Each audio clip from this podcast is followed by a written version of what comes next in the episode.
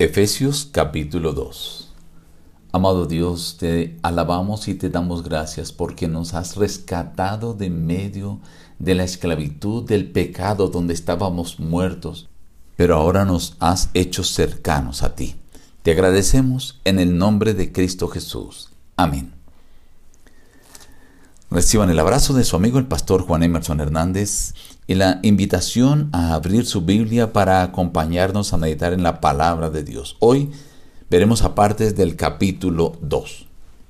Él os dio vida a vosotros cuando estabais muertos en vuestros delitos y pecados, en los cuales anduvisteis en otro tiempo, siguiendo la corriente de este mundo conforme al príncipe de la potestad del aire, el espíritu que opera en los hijos de desobediencia. Entre ellos vivíamos también todos nosotros, en otro tiempo, andando en los deseos de nuestra carne, haciendo la voluntad de la carne y de los pensamientos, y éramos por naturaleza hijos de ira. Pero Dios, que es rico en misericordia, por su gran amor con que nos amó, aun estando nosotros muertos en pecados, nos dio vida juntamente con Cristo por gracia sois salvos. Juntamente con Él nos resucitó y asimismo nos hizo sentar en los lugares celestiales con Cristo Jesús, para mostrar en los siglos venideros las abundantes riquezas de su gracia en su bondad para con nosotros en Cristo Jesús. Porque por gracia sois salvos, por medio de la fe, y esto no de vosotros, pues es don de Dios, no por obras, para que nadie se gloríe pues somos hechura suya, creados en Cristo Jesús para buenas obras, las cuales Dios preparó de antemano para que anduviéramos en ellas. Pero ahora, en Cristo Jesús vosotros, que en otro tiempo estabais lejos, habéis sido hechos cercanos por la sangre de Cristo. Él es nuestra paz, que de ambos pueblos hizo uno, derribando la pared intermedia de separación, porque por medio de él los unos y los otros tenemos entrada por un mismo espíritu al Padre.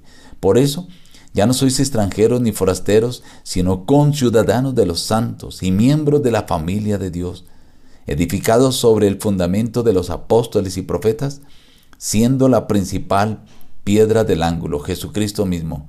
En él, todo el edificio, bien coordinado, va creciendo para ser un templo santo en el Señor en quien vosotros también sois juntamente edificados para morada de Dios en el Espíritu.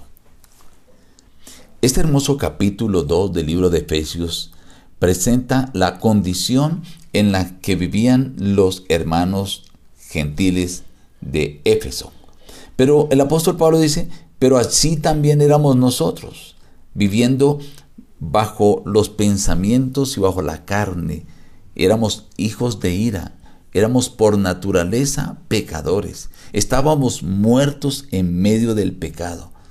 Vivíamos conforme al príncipe de la potestad de esta tierra. O sea, vivíamos de una manera desobediente. El apóstol lo ilustra de la mejor manera diciendo, estábamos muertos en delitos y pecados. Pero luego dice que Cristo, que es rico en misericordia, por ese amor maravilloso con el que nos amó, murió y gracias a su sangre nos rescató, nos levantó de la muerte del pecado y nos dio vida con él, para que ahora disfrutáramos de la riqueza de su gracia. Pero aquí dice, esto no es por obras para que nadie se gloríe.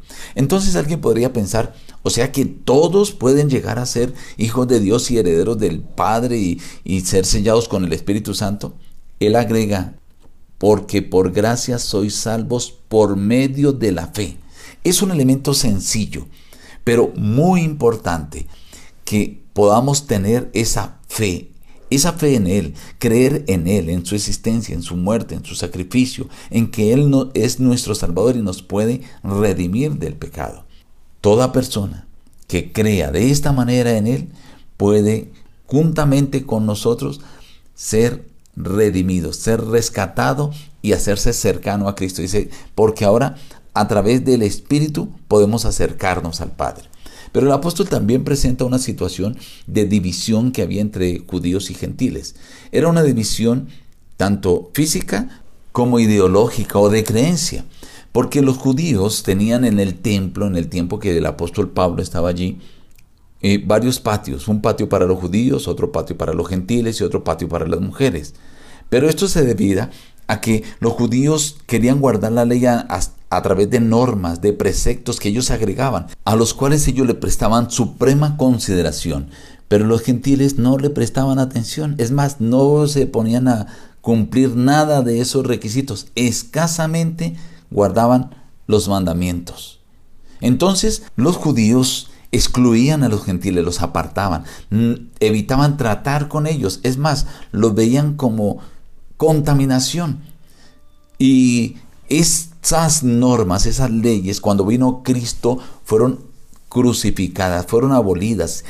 Cristo al morir en la cruz derribó esas normas, esa pared intermedia, esa división que había entre judíos y gentiles. Y por eso el apóstol dice, ahora ya somos uno solo y podemos llegar a ser conciudadanos y todos podemos llegar a ser edificados sobre los fundamentos que son los apóstoles y profetas, siendo la principal piedra del ángulo Jesucristo. Y ahora el apóstol entra a otra metáfora de lo que es la iglesia y Cristo Jesús, diciendo que somos un edificio donde Cristo, donde el Espíritu Santo quiere morar.